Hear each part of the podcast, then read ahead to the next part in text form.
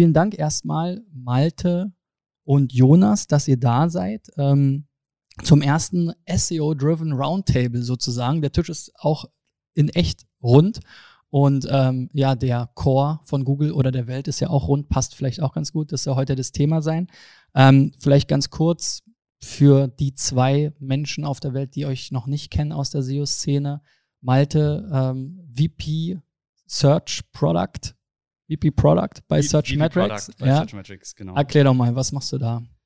Was mache ich eigentlich? Also ich mache irgendwie gar nichts mehr. Ich sitze nur in Meetings und schreibe E-Mails. Ähm, mein Team kümmert sich darum, dass wir Features in der Software umsetzen, ähm, Probleme mit der Software lösen und äh, das von Anfang bis Ende. Also Ermittlung der, des Kundenbedarfs, äh, Ermittlung von Markttrends, das Ganze übersetzen in, in, Konzepte und dann eben zusammen mit der äh, Engineering und Data Science Abteilung diese Sachen dann noch umsetzen.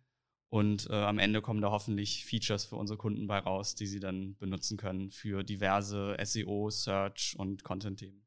Du bist ja auch so ein bisschen der Data-Nerd, ähm, würde ich mal so sagen. Auf jeden Fall dein Facebook-Feed ist immer sehr interessant und aufschlussreich. Du versuchst da verschiedene Auswertungen aus dem Datenschatz, den ihr da habt, äh, auch zu teilen mit der Community. Ähm, das fällt da immer auch noch so ab. Kann ich auf jeden Fall empfehlen dich als Freund zu adden ja, oder zu also abonnieren. Also, also, unter meinen Kollegen bin ich definitiv nicht der Data-Nerd. Okay. Also da gibt es Leute, die haben, machen das seit Jahren und äh, paar, paar Terabyte und Petabyte Größenordnung äh, größer als ich.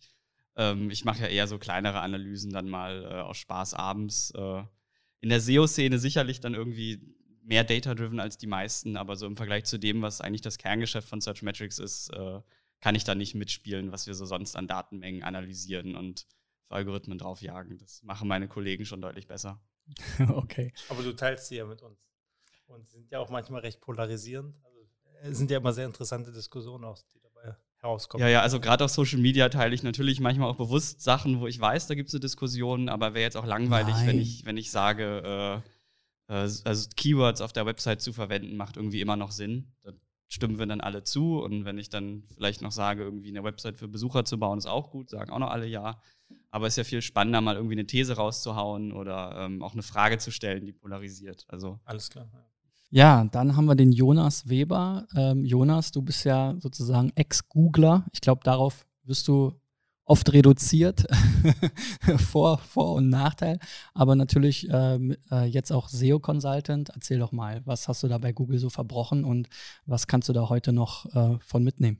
Ja, also zunächst mal äh, bin ich tatsächlich zum Thema SEO gekommen als erste Stufe über eine Diplomarbeit bei Lufthansa und dann bei Google gelandet. Ein paar Jahre gearbeitet und äh, im Search Quality Team, das sich eben über die, um die nicht äh, bezahlte Suche kümmert natürlich ein relativ kleines Team im Vergleich zum Sales-Team. Ähm, bin jetzt da aber auch schon ein paar Jahre weg und äh, berate jetzt eben auf der anderen Seite Unternehmen, wie sie sich für Google besser aufstellen können und besser gefunden werden können. Also klar, die klassische Suchmaschinenoptimierung am Ende des Tages.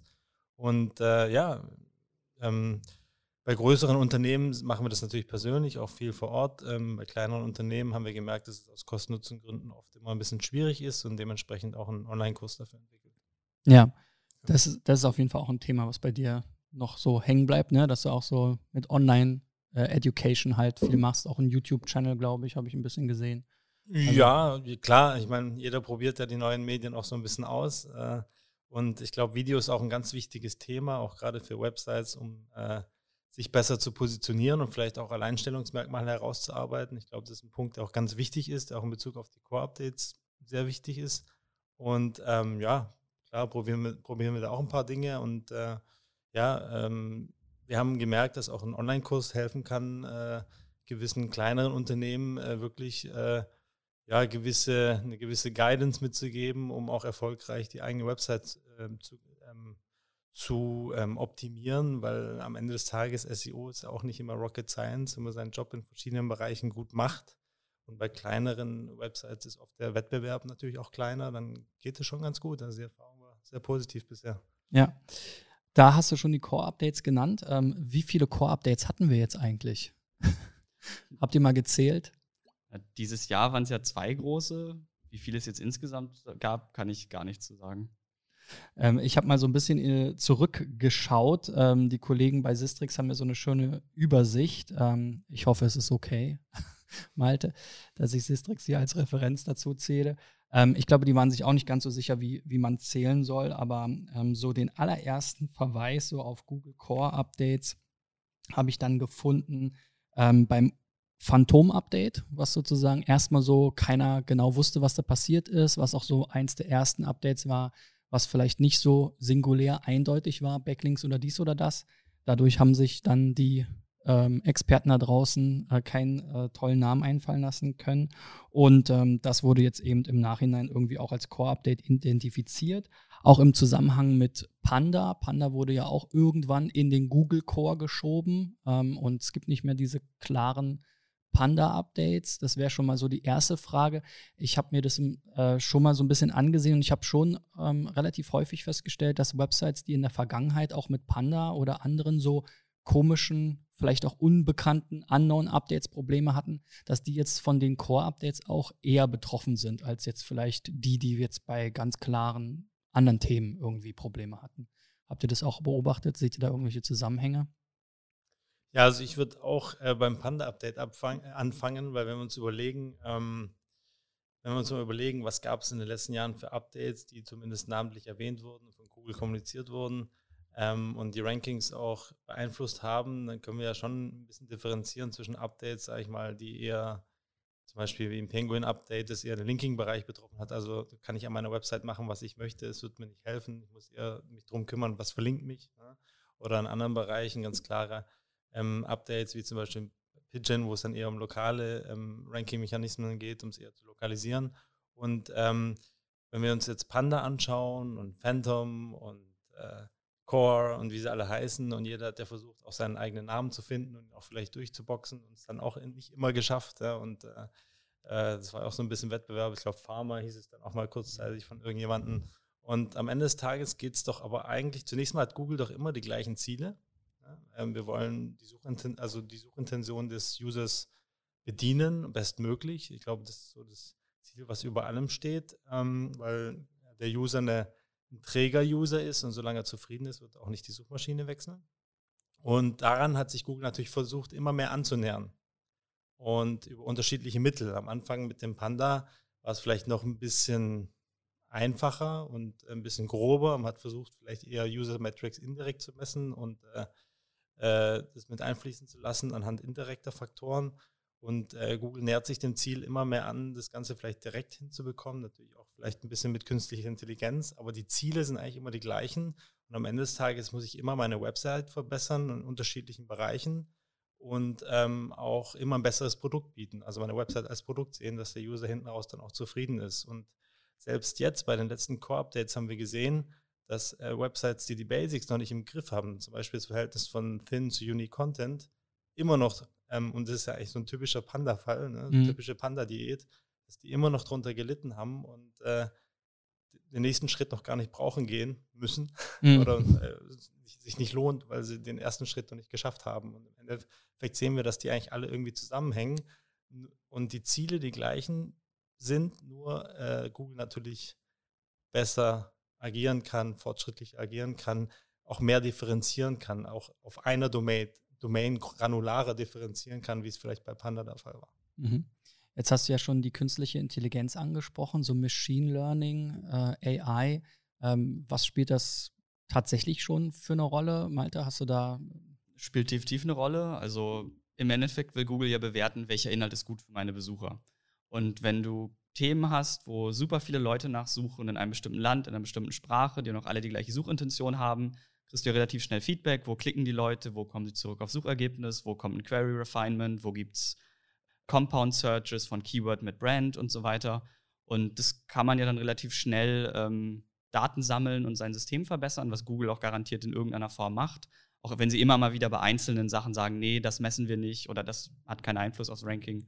Ähm, und das Problem ist dann aber ja der Longtail und ähm, so ganz, ganz nischige Themen oder sehr kleine Länder mit sehr kleiner Population, wo du in der Sprache erstmal wenig Online-Inhalt hast und äh, dann auch noch sehr, sehr wenig Suchvolumen auf den meisten Themen. Da kannst du nicht warten, bis du Feedback hast, weil du müsstest drei Monate warten Und in der Zeit hat sich vielleicht schon zweimal der Search Intent geändert zu dem Keyword. Und gerade da muss Google ja irgendwie versuchen, von den High-Traffic-Keywords, wo sie gute Signale kriegen, wo sie ähm, Trailing-KPIs mit dann den Lacking-KPIs, dem User-Behavior verbinden können, zu nutzen, um dann quasi Systeme zu trainieren, dass du aus diesen, äh, aus diesen ähm, vorgelagerten KPIs, die du irgendwie messen kannst, Contentlänge, Anzahl Tippfehler, was auch immer es dann am Ende sein mag.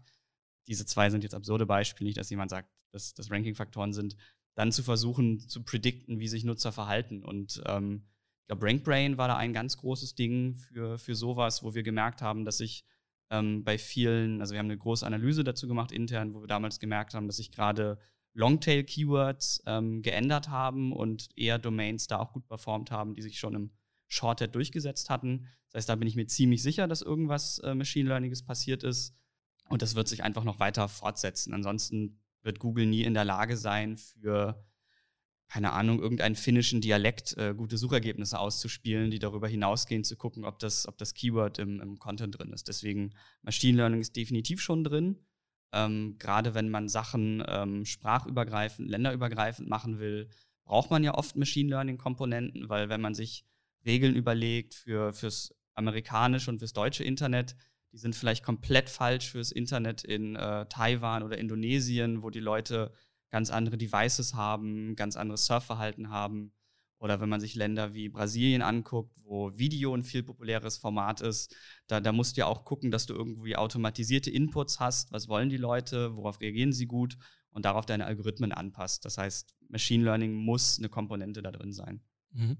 Wenn wir jetzt so über User-Signale, Machine Learning und ähm, so weiter sprechen, muss ich auch immer an Brand denken. Das ist ja auch so ein Thema, mit dem du dich viel beschäftigt hast. Ähm, welche Rolle spielt denn die Brand und ähm, wie könnte Google jetzt ähm, Marken ähm, erkennen, äh, Jonas? Ja, ich würde vielleicht nochmal einen Schritt zurückgehen zu dem, auch was der Malte gesagt hat. Mhm.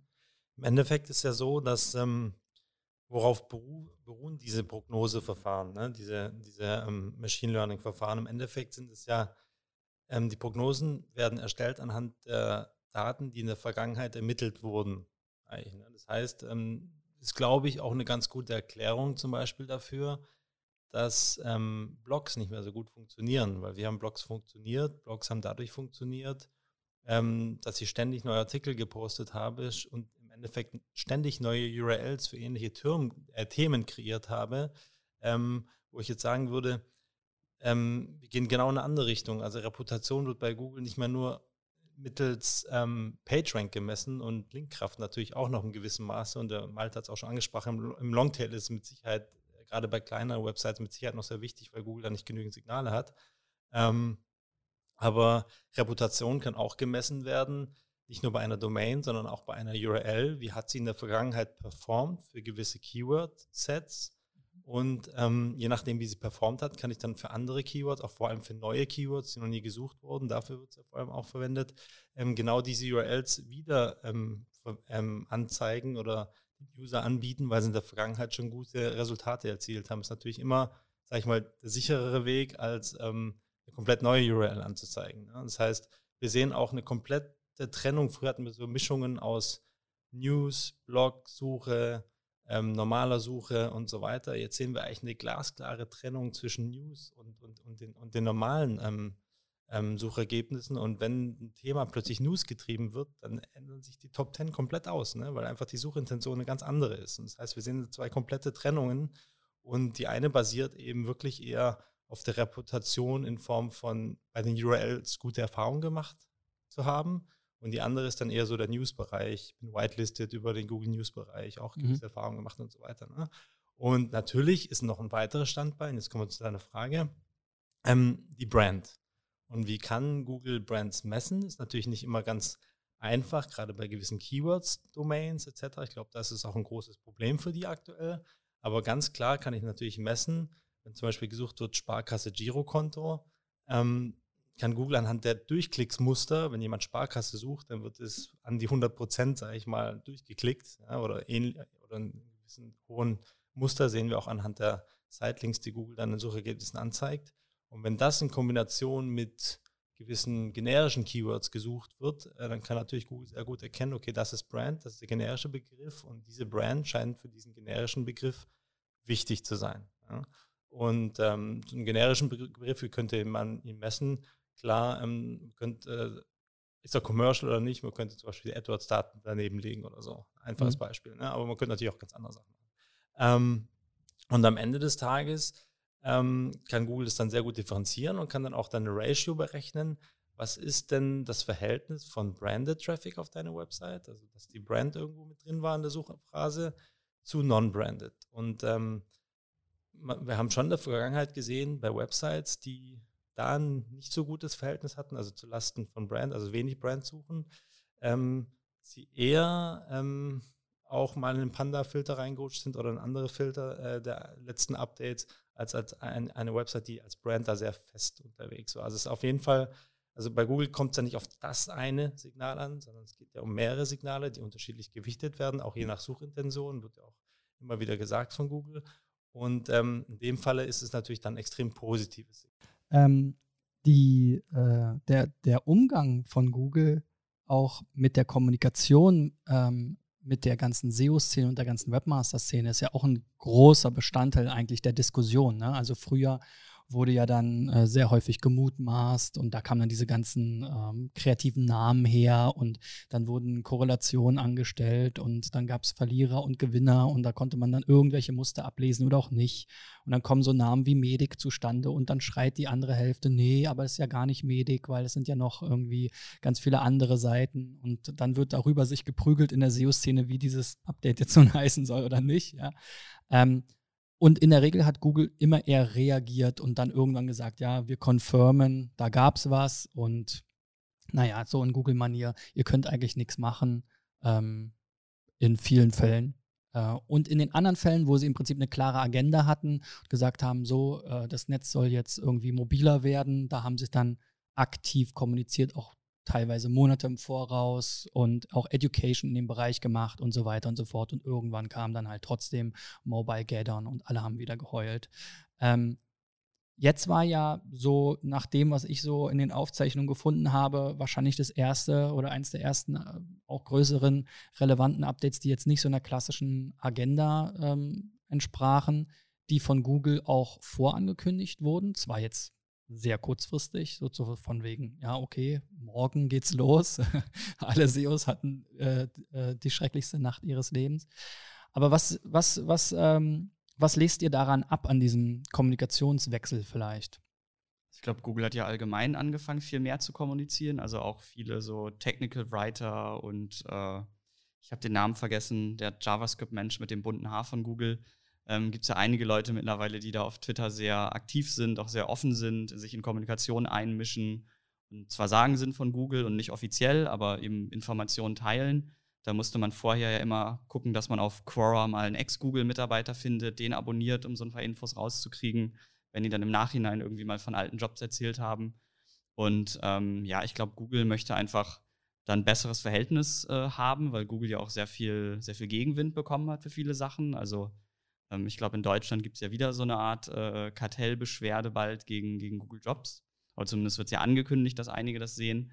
Und ich glaube, da will Google einfach allgemein mit der ganzen Webmaster SEO-Community sich ein bisschen besser stellen, dass dieser ganze Google-Algorithmus weniger willkürlich merkt, äh, wirkt, sondern dass eben die Öffentlichkeit da mitbekommt, okay, Google kommuniziert, Google hilft, Google erklärt, weil sonst ist es ja einfach nur eine Frage der Zeit, bis bei irgendeinem Google-Update wieder irgendein Online-Shop abgestraft wird äh, und dann anfängt sich zu beschweren, äh, ich habe hier Rankings vor Weihnachten verloren, das ist ja nur, damit ich mehr Geld bei AdWords ausgebe und sofort ist man wieder irgendwie vor Gericht.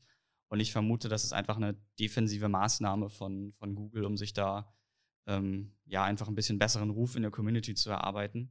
Und wahrscheinlich auch, um so ein bisschen dieses Rätselraten zu beenden, was ja dann manchmal schnell so in Verschwörungsecken auch reingeht, weil, wie gesagt, dieses Google will alle zwingen, mehr AdWords zu machen, Thema ähm, das hast du ja bei jedem Update, wo E-Commerce betroffen ist, kommt irgendwer damit an.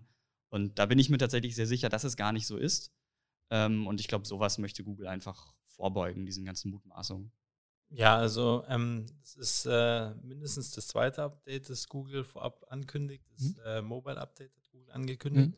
Ähm, mit Stichtag, auch ein paar Monate vorher, dass jeder noch rechtzeitig äh, sich benutzerfreundlich auch die Website auf mobile Endgeräte ausrichten konnte. Ähm, aber ich glaube, da, da, versuchen auch viele, die Glaskugel viel hinein zu, zu prognostizieren etc. Ähm, weil am Ende des Tages auch bei Google ist es so, dass sich Verant äh, Verantwortlichkeiten wechseln, andere Personen plötzlich zuständig sind für gewisse Fachbereiche und die dann auch mal ein bisschen mehr machen oder ein bisschen weniger. Das hängt auch viel von Eigeninitiative ab, wie viel jeder machen möchte. Jetzt gibt es zum Beispiel Danny Sullivan da, äh, der davor noch nicht da war, der auch irgendwie seine Daseinsberechtigung haben muss, aber natürlich erstmal äh, auch viel lernen musste und äh, bevor er kommunizieren kann. Ne? Und äh, aber klar, was man natürlich schon sieht, ist, dass nicht mehr alles so an einer Person hängt, sondern dass man versucht, über verschiedene Personen zu kommunizieren, was mit Sicherheit auch Sinn macht, die Verantwortung auch ein bisschen zu verteilen und auch, wenn plötzlich dann so ein sowas passieren würde wie eine wichtige Person, wie damals Matt Katz, ähm, ja, verlässt Google, dass dann plötzlich nicht die ganze Kommunikation kaputt ist. Also die, diese Diversifizierung macht, glaube ich, schon Sinn. Ähm, und äh, sie kommunizieren mit Sicherheit in vielen Bereichen auch viel. Aber im technischen Bereich haben sie zum Beispiel eigentlich immer kommuniziert und auch recht ehrlich. Nur hat Google früher ein bisschen anders funktioniert. Es war mehr von, hat zum Beispiel mehr von links abgehängt, jetzt vielleicht ein bisschen weniger. Das heißt, Google kann sich deutlich wohler fühlen, auch aktiver Dinge zu kommunizieren, ähm, weil der Algorithmus, äh, sag ich mal, Whitehead SEO eigentlich im Großen und Ganzen Ausnahmen bestätigen die Regel immer mehr stützt auch. Ne? Also deswegen ist eine Mischung aus diversen Gründen, denke ich. Aber Google stellt sich auch natürlich anders auf. Andere Personen sitzen anderen vor, haben plötzlich andere Manager und schon äh, wird anders entschieden, wie man kommuniziert wird und mit Sicherheit vielleicht auch ein bisschen rechtlicher Druck, aber das kann ich jetzt nicht beurteilen. Aber klar, wahrscheinlich muss sich Google da auch ein bisschen transparenter machen. Ja. Ähm, jetzt gibt ja Google im Zusammenhang mit dieser Kommunikation leider ja doch auch wieder eher schwammige Aussagen, so von wegen, ihr könnt eigentlich nichts reparieren. Ähm, versucht halt äh, eine awesome Website zu machen. äh, so ein bisschen schwierig ist das ja schon, ne? weil sie kommunizieren jetzt zwar, auf der, aber auf der anderen Seite wollen sie irgendwie auch natürlich nichts verraten. Und es ist sicherlich auch so eine Mengengelage, es ist nicht die eine Sache. Und vielleicht weiß auch der individuelle PR-Mensch, sage ich jetzt mal böse, äh, auch gar nicht mehr so genau, was da jetzt so alles abläuft. Ne? Ähm, wie sollen denn jetzt äh, Webmaster äh, damit umgehen, wenn sie jetzt irgendwie abgestraft wurden, in Anführungszeichen, wenn sie jetzt einen, ähm, einen Abfall der Sichtbarkeit oder der Rankings bei wichtigen Keywords nach Updates sehen? Weil abwarten und Tee trinken ähm, und sozusagen auf das, äh, die Erlösung warten, ist ja wahrscheinlich nicht die Lösung. Also ich würde genau machen, was Google sagt. Ich würde awesome Websites bauen und ich würde versuchen, nicht zu gucken, was ist jetzt die eine Sache, die gestern geändert wurde und darauf zu optimieren, weil dann laufe ich immer hinterher dem Algorithmus und ich würde versuchen, Website zu bauen, die das Suchinteresse meiner Zielgruppe am besten zufriedenstellt. Und ähm, alles, was Google macht, wird immer darauf hinauslaufen, die beste Suchmaschine zu werden was ist die beste Suchmaschine, die, die den Suchenden glücklich macht, die ihm die Antworten liefert und so weiter. Und jetzt zu sagen, oh, heute muss ich meine Autorenprofile umbauen, damit ich mehr Author Trust habe, ähm, das halte ich für Quatsch. Also das ist, das kann man machen, wenn man das SEO-Game schon komplett gewonnen hat und jedes Basic zu 110% optimiert hat und wenn man morgens ins Büro kommt und jede SEO-KPI geht hoch und niemand hat irgendwas deployed, was irgendwie schlecht ist, es gibt kein Stück Duplicate Content auf der Website, dann kann man gerne anfangen, sich mit sowas zu beschäftigen, wobei dann würde ich eher ein Buch lesen und mich weiterbilden. Ähm, aber ich glaube, die meisten Podcast SEO hören. Podcasts hören, äh, Videokurse machen. ähm, aber ich glaube, die meisten SEOs sollten echt gucken, dass sie die Basics machen und geile Websites bauen. Und nicht gucken, jetzt an irgendeiner Mikrostellstraube wieder zu drehen. Es Gibt sicherlich Ausnahmen, ich vermute im Agenturgeschäft, wenn ein Kunde zu dir kommt, der gestern abgestürzt ist, musst du schon finden, was ist die eine Stellschraube. Aber den allermeisten Menschen würde ich raten, baut geile Websites. Also Google sagt das nicht aus Spaß. Wir haben ja oft den Fall, dass dann eben die Kunden so sagen, ja, aber jetzt schauen Sie sich mal die Seiten an, die da jetzt oben stehen die sind alle schrecklich, die sehen schrecklich aus, die haben Schrott-Content, die haben keine Brand, das ist irgendeine SEO-Domain. Wir haben jetzt hier investiert, wir haben ein TÜV-Zertifikat, wir haben dies, wir haben das, wir haben die besten Autoren. Was ist denn eine geile Website, Jonas? Ja, also, also ich würde ähm, grundsätzlich absolut d'accord. Ähm, ich würde nur einen Schritt zurückgehen, weil ähm, die meisten Anfragen, die kommen ähm, bezüglich, oh, es ist von heute auf morgen komplett eingekracht, ist immer, ähm, ich sag mal so, zwei Drittel sind eigentlich eher technischer Natur, warum das passiert ist. Mhm. klar, bei Updates vielleicht ein bisschen anders, aber grundlegend ist es eher technischer Natur und auch bei Updates ist man oft äh, leidet man oft, weil man technische Fehler gemacht hat. Das heißt, ich würde erstmal die komplette Technik durchgehen und schauen, was läuft da nicht korrekt, beziehungsweise auch Thin Content zu, zu Unique Content Ratio, solche Sachen eben. Ähm, aber jetzt hatte ich erst gestern wieder einen Fall, da Domain-Umzug äh, funktioniert nicht. Warum? Weil das Canonical immer noch auf die alte Domain gezeigt hat. Das sind halt oft so triviale Dinge. Ne?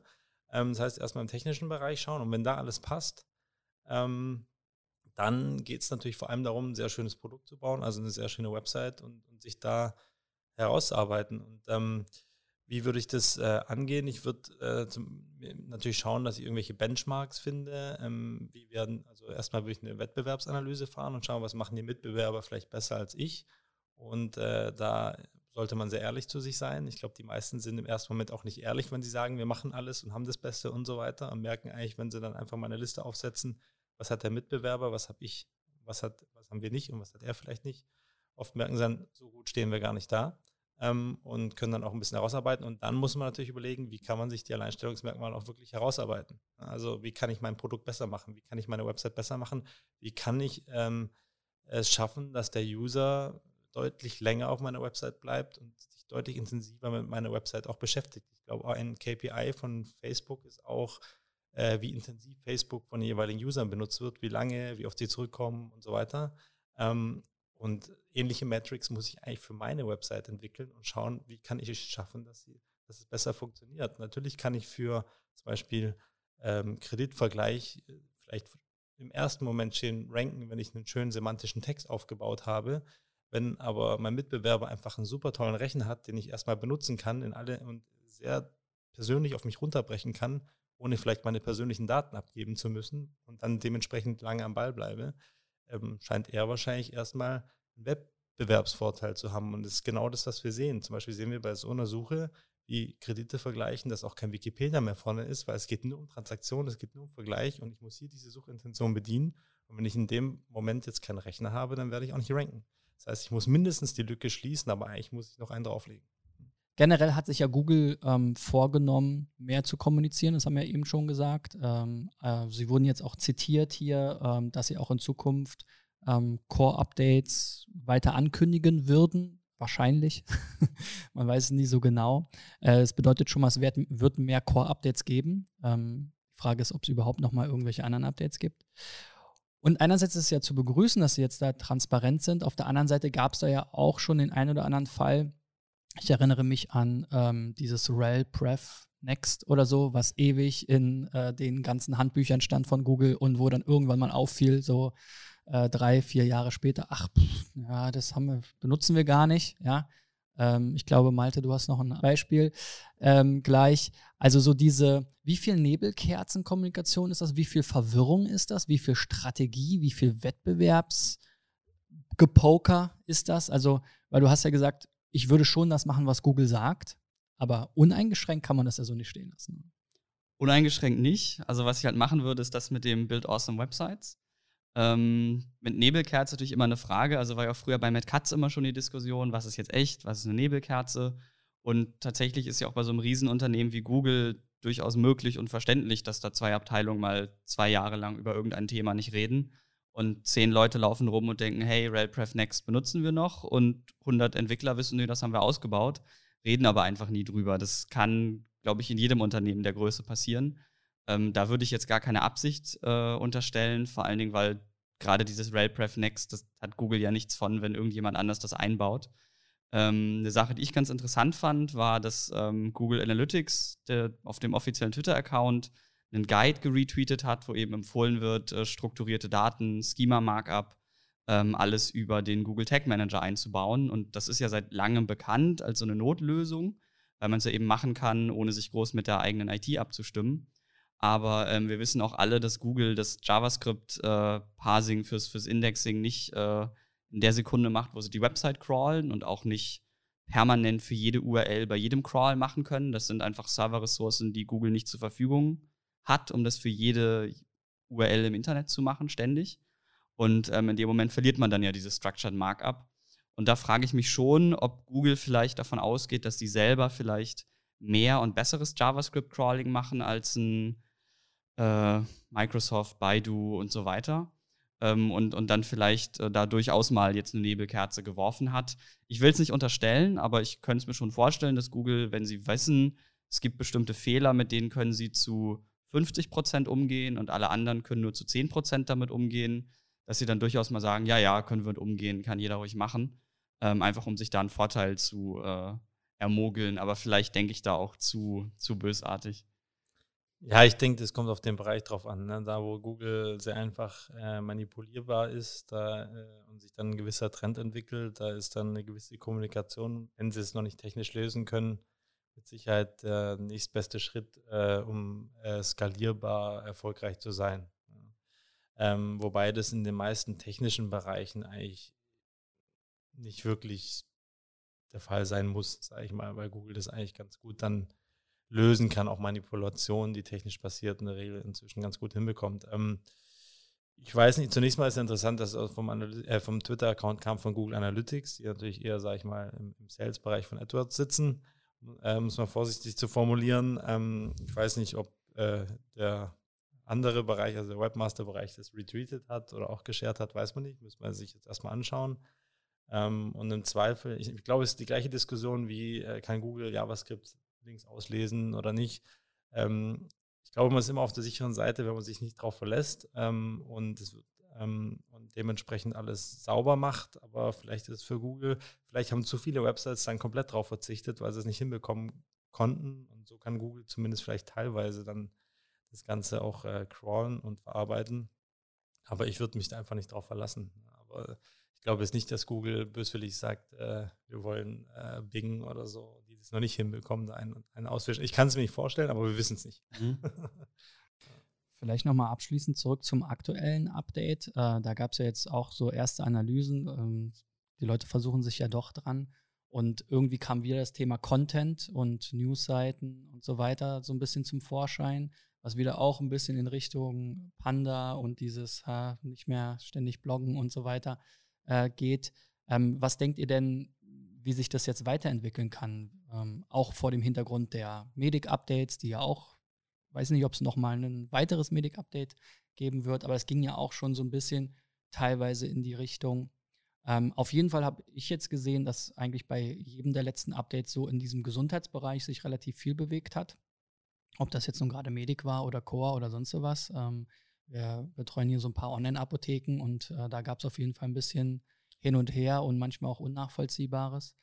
Ähm, ja, was denkt ihr, was sind so die, was ist so die, die Marschrichtung von Google äh, mit den nächsten Core-Updates möglicherweise?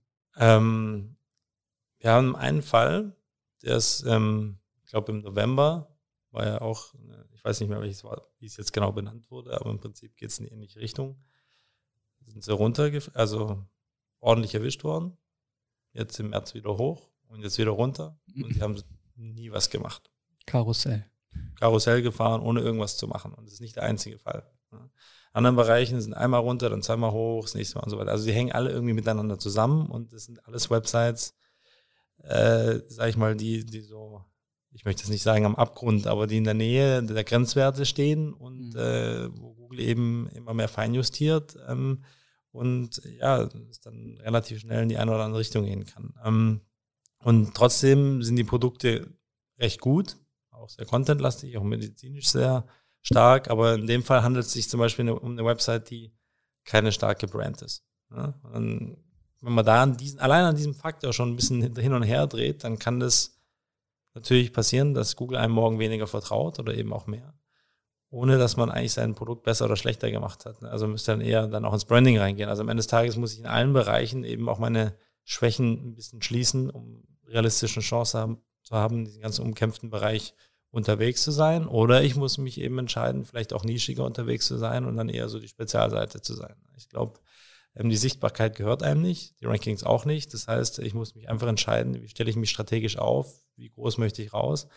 Ähm, und, und ja, und so, so muss sich dann eben am Ende des Tages aufstellen, meiner Meinung. Es ist nicht einfach in vielen Bereichen. Wir haben manche Kunden auch, wo ich sagen würde, boah, ist jetzt nicht ganz optimal, wie sich es bei Google entwickelt. Ähm, die haben jahrelang davon profitiert und äh, man kann das Geschäftsmodell nicht mehr so richtig umdrehen und sage ich mal, muss noch so ein bisschen mitnehmen, was geht und es spricht nicht für einen. Es passiert natürlich auch. Dann gibt es auch Geschäftsmodelle. Ich glaube, so bei Panda die ganzen Preisvergleiche hat man relativ schnell gesehen, das Geschäftsmodell ist für Google einfach nicht tragbar, so wie Google aktuell äh, Webseiten misst und die Qualität. Das muss ich mir dann auch ehrlich die Frage stellen.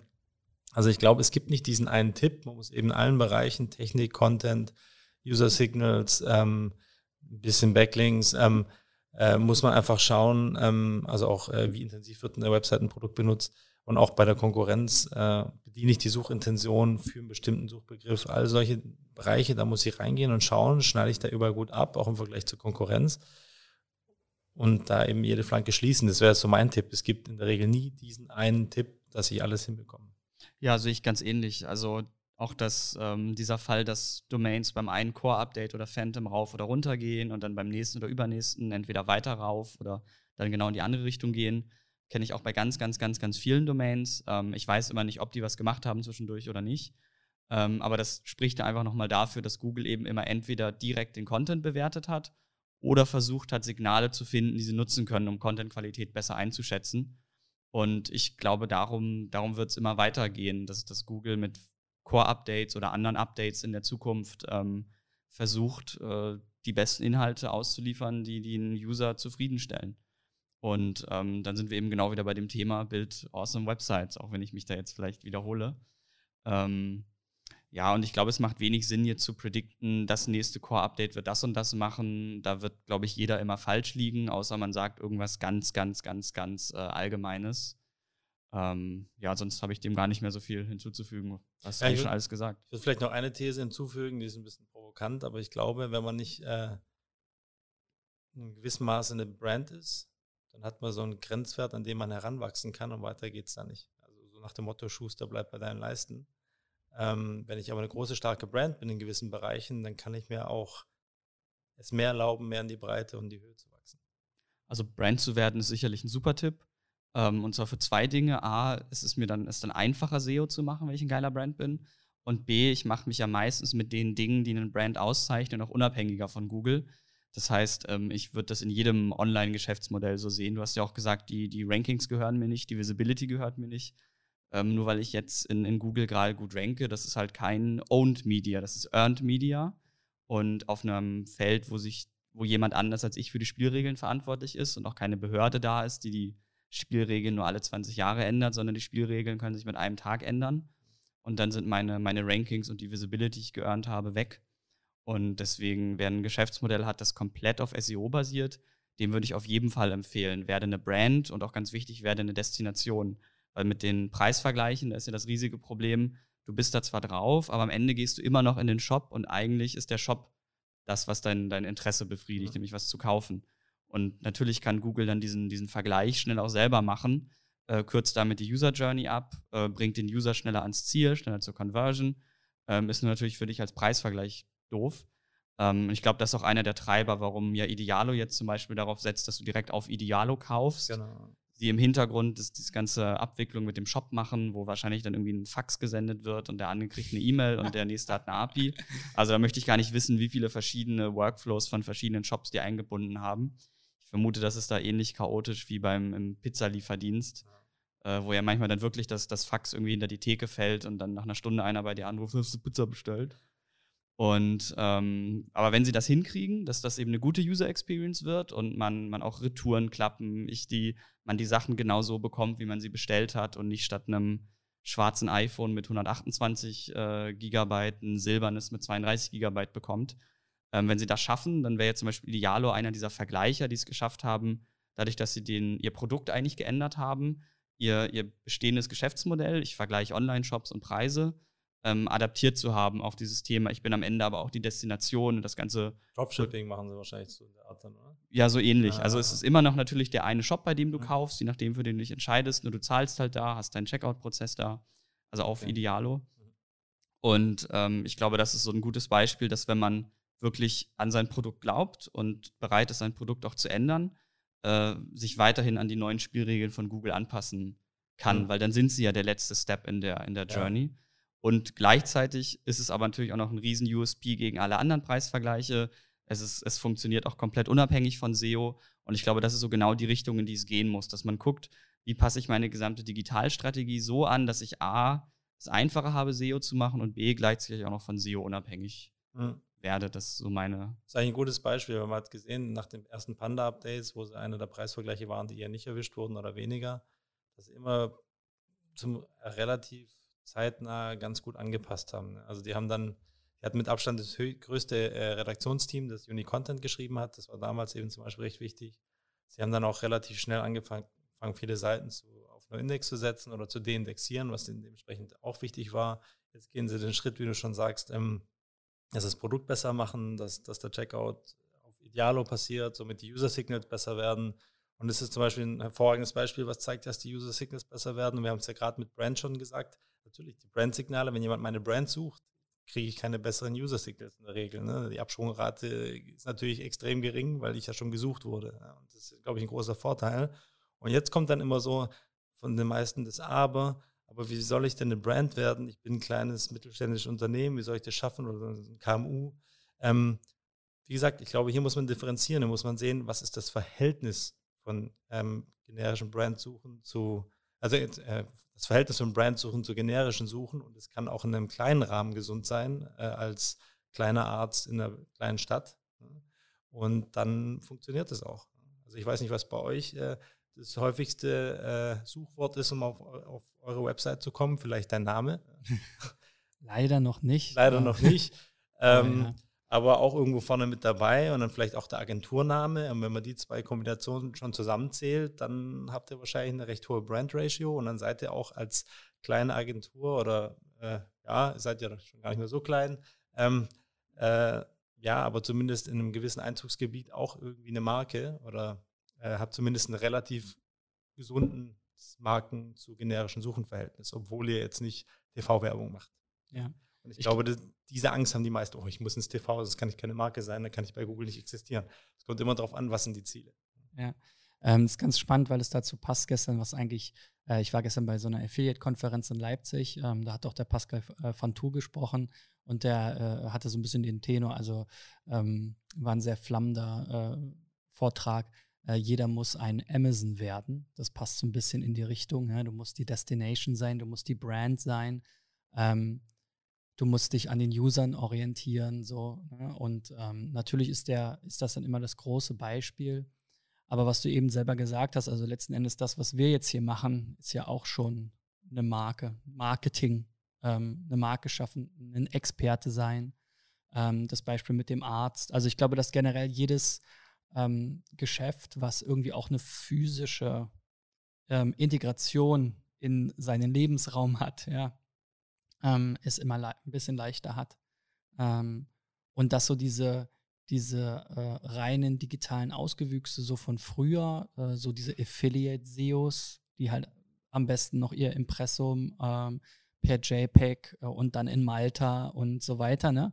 Also die im Prinzip versuchen, ihre Identität eher zu verstecken ähm, dass die halt in diese Welt nicht mehr reinpassen und dass die ja auch schon früher quasi, wenn man das jetzt überträgt auf die analoge Welt, quasi so ein bisschen ähm, ja der Wegelagerer waren oder sowas, ähm, der fliegende Händler, den ja, keiner so gut ja. mochte. Ich glaube, man muss differenzieren, also sonst würde jeder Affiliate-Marketer irgendwie äh, äh, es gibt nicht ja unterschreiben. Also es gibt natürlich ne? viele, die sehr gut sind, die ein gutes Produkt haben, da tolle Sachen machen. Aber so diese, diese lieblosen Seiten einfach äh, skalierbar rauszuschießen, ja. ähm, glaube, das ist die Zeit ist ja dann vorbei. Das Aber selbst so eine Check24 oder so, die ja jetzt vielleicht eine der größten Brands im deutschen Internet ist, hat im Prinzip sein Geschäft auf Affiliate-Marketing aufgebaut, war früher vielleicht selber mal Affiliate, der irgendwie nur durchgereicht hat und ähm, äh, also ne, ganz klar, man muss halt dann da wegkommen und sich in die Brand-Richtung bewegen ist immer so ein schwieriges Thema, genauso wie Awesome. Ne? Definitionsfrage, was ist jetzt Awesome, was ist jetzt Brand, wie messe ich das ähm, und so weiter und so fort. Ähm, was wir tatsächlich auch gesehen haben, wir haben uns ja angestoßen durch deinen Vortrag bei der SEO Campix, ähm, auch mal so äh, in unserem Portfolio so im Wettbewerbsvergleich so Brand-Auswertung gemacht. Und ähm, auch wenn man jetzt Auch wenn es das ja nicht das eine Ding ist und nicht die klare Korrelation da ist. Aber man konnte schon sehen, in den Branchen, wo es wirklich so Spitzenreiter gab, was die ähm, Suchvolumina nach den eigenen Marken und so weiter anbelangte, was vielleicht auch dies, ähm, ähm, ja, das, den, den Anteil anbelangte äh, der Brand Searches auf einem gewissen Niveau. Ne? Ähm, wenn man jetzt nur zehn User im Monat hat und das sind die zehn, die nach dem eigenen Namen gesucht haben, dann ist das eine andere Sache. Aber dass die schon irgendwie insgesamt besser dastanden, auch wenn sie vielleicht teilweise, und das dann eben das immer die Kritik der Kunden, eben eine auch so blöde Webseite haben mit Thin Content, Duplicate Content, äh, den Produkttexten äh, der Hersteller und so weiter. Ne? Und ähm, äh, ja, gut, aber sie sind halt dann vielleicht die beiden großen Marken in dem Segment und äh, die Menschen orientieren sich an den Marken. Und ja, es gibt natürlich viele Wege in Richtung Marke. Und ich glaube, es ist tatsächlich für Kleine einfacher, als wenn man jetzt in so einem Segment unterwegs ist, wo Amazon sein Wettbewerber ist oder eben dann in einem etablierten Bereich, ähm, wo, es, wo es jetzt vielleicht etablierte Marken gibt, die online eben vielleicht First Mover waren und dadurch eben jetzt einfach die, die Platzhirsche sind. Ja, zum Beispiel im Local-Bereich funktioniert es ja. komplett anders. Ne? Wenn ich mich auf einzelne Städten einzelne Städte optimiere, dann funktioniert der Algorithmus ganz anders. Da werden große Marken erst hinter kleinen äh, Läden gezeigt, die da eigentlich nichts zu suchen haben aufgrund der normalen Ranking-Faktoren. Und daran sieht man einfach, dass Google extrem diversifiziert und ganz klar auch ein lokales Angebot anzeigen möchte. Natürlich habe ich nicht das gleiche Suchvolumen bei den lokalen Suchen wie jetzt bei national, sage ich mal, oder international. Aber das ist eben die Frage. Ne? Ähm, Google versucht es eben besser auch einzuschätzen, wie kann ich gesund wachsen oder eben auch nicht. Und ich glaube, das, deswegen ist es schon wichtig. Und wenn ich dann keine Brand bin, warum habe ich dann eine Berechtigung, deutschlandweit überall auf Nummer 1 zu sein? okay, also um es mal zusammenzufassen, Awesomeness, ja, also coole Websites, äh, das ist nicht immer der 5000 Wörter lange Ratgeber, sondern kann auch mal der coole Rechner sein, der irgendwie vielleicht ein bisschen anders funktioniert als bei den anderen, der nicht als erstes sagt, äh, hier, gib mir deine ähm, Versicherung, Sozialversicherungsnummer. Brand ist sicherlich immer auch ein spannendes Thema dann so, wenn man mal ein bisschen mehr auf den sozusagen Boden der SEO äh, ähm, täglichen Arbeit zurückkommt, äh, so die technischen Hausaufgaben. Ähm, ja, ja, ist mit Sicherheit wichtig. Also wenn eine Brand technische Fehler macht, dann wird sie auch unter den Updates leiden. Ganz klar. Ähm, aber ich glaube, der Malte hat es vorhin auch gut gesagt. Ähm, wenn du eine coole Destination bist, ähm, dann wirst du auch auf Google gesucht werden. Ja, definitiv. Also ich meine, eine gute Marke zu werden und, und Interesse zu wecken, ist natürlich am einfachsten, wenn ich ein gutes Produkt habe. Und so eine meiner Thesen, mit denen ich rumlaufe, wo ja nicht immer alle zustimmen, ist ja auch, dass man meiner Meinung nach SEO wie, genau wie Produktmanagement machen muss. Also VP du, Product. Ja, ich mache ja kein SEO bei uns. Ähm, aber, aber zum Produkt gehört ja auch, dass du äh, dich halt nicht misst über wie viel, wie viel Leads und, und Sales generierst du, sondern dass du eben dir Sachen anguckst, wie ähm, die User auf deiner Website, einfach wie User deines Produkts behandelst. Das heißt, was ist die Return Rate, was ist die Bounce Rate, schließen die die Conversion Funnels ab. Nicht für Conversions im Sinne von du machst Umsatz, sondern Conversions im Sinne von die führen auf deiner Website eine Tätigkeit aus, die sie ausführen wollen. Das kann sowas Billiges sein wie ich finde heraus, wann der Saturn am Alexanderplatz äh, heute schließt und ich finde schon heraus, ob der das iPhone hat, was ich mir nachher kaufen möchte. Und wenn, wenn, ich, wenn ich schaffe zu identifizieren, was sind diese ja, ich würde es nicht mal Mikrotransaktionen sagen, nennen, sondern einfach, was ist dieser diese Task, den, der Leute, den die Leute auf meiner Website machen wollen. Conversions. Und wie kann ich ihnen helfen, Task Completion schnell zu erreichen, wenn sie aus der Suche kommen. Ich glaube, diese eher produktmäßige Denkweise, ich glaube, die ist für ganz viele gerade komplexere Websites sehr, sehr, sehr, sehr wichtig, dass man da weniger Marketing getrieben im SEO ist und mehr produktgetrieben, viel in kleinen Iterationen arbeitet, sich eben auch viel User Experience anguckt, auch wenn ja viele SEOs immer schreien, wenn ich sage, dass man SEO-Budget für bessere UX ausgeben soll. Und das, der SEO muss gar nicht die UX besser machen, aber er muss den UXler einstellen und ihm seinen Entwickler geben, dass der das macht. Und ähm, ich glaube, das ist so ein ganz wichtiger Hebel im, im Kopf, dass man eben einen Großteil seiner SEO-Ressourcen wahrscheinlich da reinstecken sollte, ein geiles Produkt zu haben, das gut crawlbar ist, gut indexierbar ist, wo eine gute Informationsarchitektur hintersteckt, wo es nicht 27 Blogartikel zum Thema Krawatte binden gibt, sondern den einen besten Guide mit dem Video und einem GIF und zwei Bildern am Anfang. Und, und ich glaube, so muss man, muss man einfach denken für, für gutes SEO. Würde ich sofort unterstreichen. Also ich glaube, warum die meisten, zunächst mal muss man auf Facebook ja immer grundsätzlich alles in Frage stellen, was gepostet wird. Sonst entwickelt sich ja keine Diskussion.